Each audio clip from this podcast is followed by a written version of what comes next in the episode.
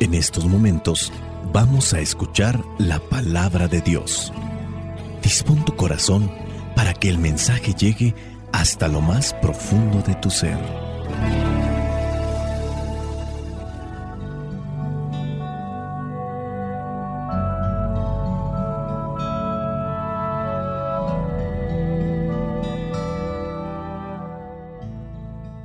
El Evangelio que la iglesia nos presenta en esta fiesta llamada la visitación de la Santísima Virgen María corresponde a Lucas capítulo 1 versículos del 39 al 56. Dice así, por aquellos días María se fue deprisa a un pueblo de la región montañosa de Judea y entró en la casa de Zacarías y saludó a Isabel.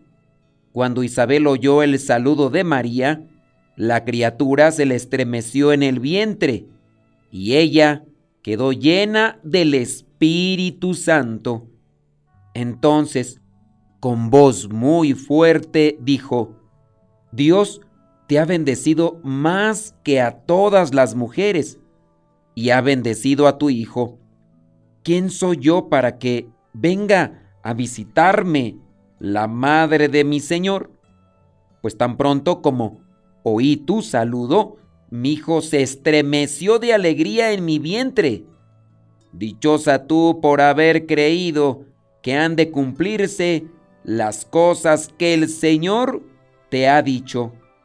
María dijo, mi alma alaba la grandeza del Señor, mi espíritu se alegra en Dios mi Salvador, porque Dios ha puesto sus ojos en mí, su humilde esclava, y desde ahora siempre me llamarán dichosa, porque el Todopoderoso ha hecho en mí grandes cosas. Santo es su nombre. Dios tiene siempre misericordia de quienes lo reverencian.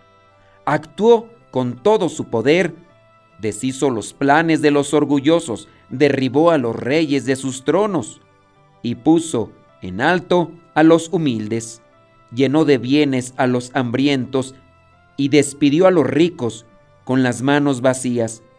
Ayudó al pueblo de Israel, su siervo, y no se olvidó de tratarlo con misericordia. Así lo había prometido a nuestros antepasados, a Abraham y a sus futuros descendientes. María se quedó con Isabel unos tres meses y después regresó a su casa. Palabra de Dios. Te alabamos, Señor.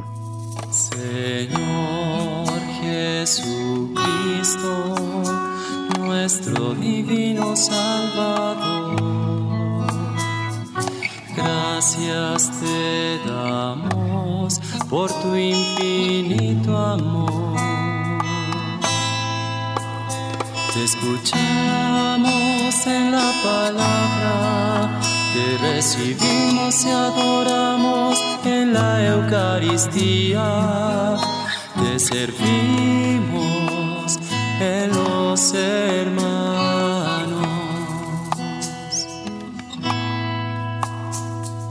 Que seamos misioneros como lo quieres tú enseñando a los hombres el fuego de tu amor. Oh, ¿Por qué la iglesia tiene presente este acontecimiento que pues solamente relata lo que es la visitación de María después de que recibe el saludo del ángel Gabriel, visita a su pariente Isabel? Veamos algunos rasgos de la importancia de la visitación. Ella en este caso María, la Madre del Salvador, no duda en responder a esa gracia de Dios. En lugar de centrarse en sí misma, se dirige entonces con su parienta Isabel, que si le va a ayudar, que si no le ayuda, porque a veces se ha puesto en dilema eso, teniendo en cuenta pues que ella es Isabel, la esposa de uno de los sacerdotes, en este caso llamado Zacarías, y algunos han dicho, no, es que ella no fue a ayudarle porque ella tenía sirvientas, no es que eh, fuera una anciana y estuviera ahí abandonada, tenía un estatus económico y entonces el esposo también le tenía algunos sirvientes. Aun cuando fueran sirvientes, aun cuando tuviera ahí damas de compañía, pues no se puede comparar a alguien que trabaja a alguien que pertenece a la familia. Y María, la Virgen María, la Madre del Salvador, va a acompañar a su pariente. Esta respuesta muestra generosidad y también la disposición de estar ahí. Esto nos enseña a estar atentos a la gracia de Dios y a responder con prontitud y generosidad. Jaire que jaritomene jocurios metasú. Alégrate, llena de gracia. Llena de gracia es generosa y está dispuesta. Se pone al servicio. Y si tú quieres, no es al servicio de los demás en una cuestión laboriosa, pero sí en disposición para acompañar a alguien. No se centra en sí misma. Se le da a conocer que su pariente Isabel está embarazada y es anciana. Apresuradamente se fue a donde vivía ella y no vivía a la vuelta de la esquina. Número 2. La importancia de la comunidad y el apoyo mutuo. María se acerca a Isabel para compartir su alegría y también apoyarla en el embarazo. Esta visita es un acto de solidaridad y compañerismo, mostrando la importancia de la comunidad y el apoyo mutuo en momentos de alegría y dificultad. Nos enseña a estar presentes para los demás, a compartir nuestras bendiciones y a ofrecer consuelo y ayuda cuando sea necesario. A veces eso no sucede en la propia familia. Alguien acaba de terminar la escuela, no hay una felicitación, incluso en ocasiones ni siquiera se acompaña a la persona en esos momentos tan importantes. Algunas veces nuestros hermanos de comunidad religiosos y religiosas han terminado una etapa diferente de estudios. Han estudiado una licenciatura o han estudiado un doctorado y algunos hermanos han podido estar presentes en ese momento para felicitarles, pero también para darles una muestra de apoyo. No puede ser que todos los de la comunidad vayamos a la defensa de la tesis en ese momento en el que recibe su titulación, pero sí hay muchos hermanos que se congratulan y que después de ese momento comparten con alegría los alimentos para darle en nombre de todos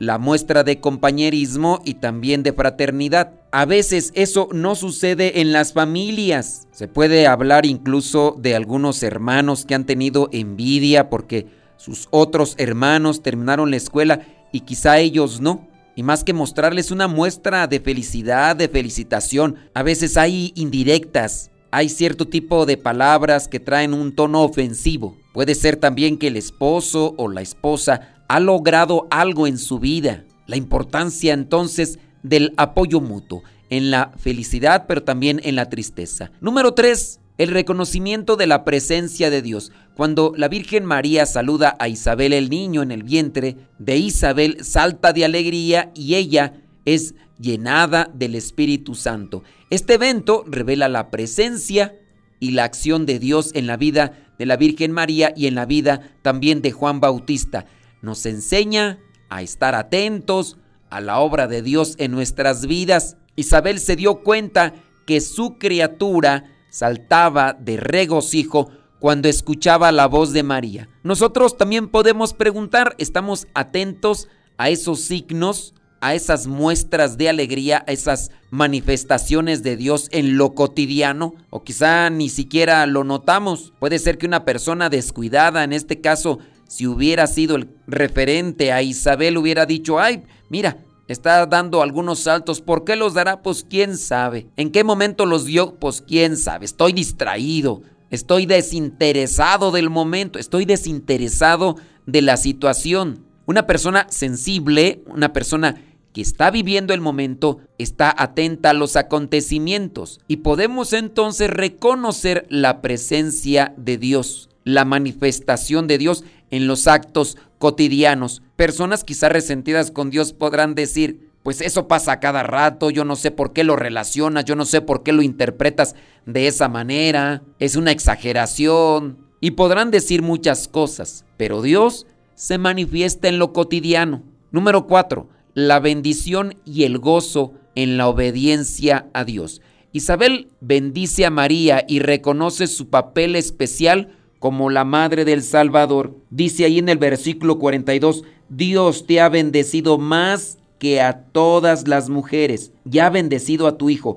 ¿Quién soy yo para que venga a visitarme la madre de mi Señor? Dichosa tú por haber creído que han de cumplirse las cosas que el Señor te ha dicho. Después de estas palabras, la Virgen María lo que hará es dar una alabanza de agradecimiento a Dios y es aquí donde expresa el Magnificat. En este canto expresa la Virgen María la alegría y el gozo por su elección y también por la fidelidad de Dios. Esto nos enseña a encontrar bendición y gozo en la obediencia. Cuando somos obedientes a la voluntad de Dios y buscamos confiar en su plan, ese plan de salvación, Dios nos bendice. Todos los días Dios nos bendice. Una cosa es que no lo reconozcamos, una cosa es que no lo aceptemos, pero Dios siempre nos está bendiciendo. Pero de manera especial y extraordinaria, también Dios nos está bendiciendo cuando somos obedientes cuando estamos conectados con ese plan de redención, con ese plan de salvación en nuestras vidas. La Virgen María hace un reconocimiento de todas las cosas que ha hecho Dios y de lo que puede hacer. Dice ahí, derribó a los reyes de sus tronos y puso en alto a los humildes, en la medida que seamos también humildes, como podemos decirlo, como lo fue en este caso la Virgen María y su prima Isabel,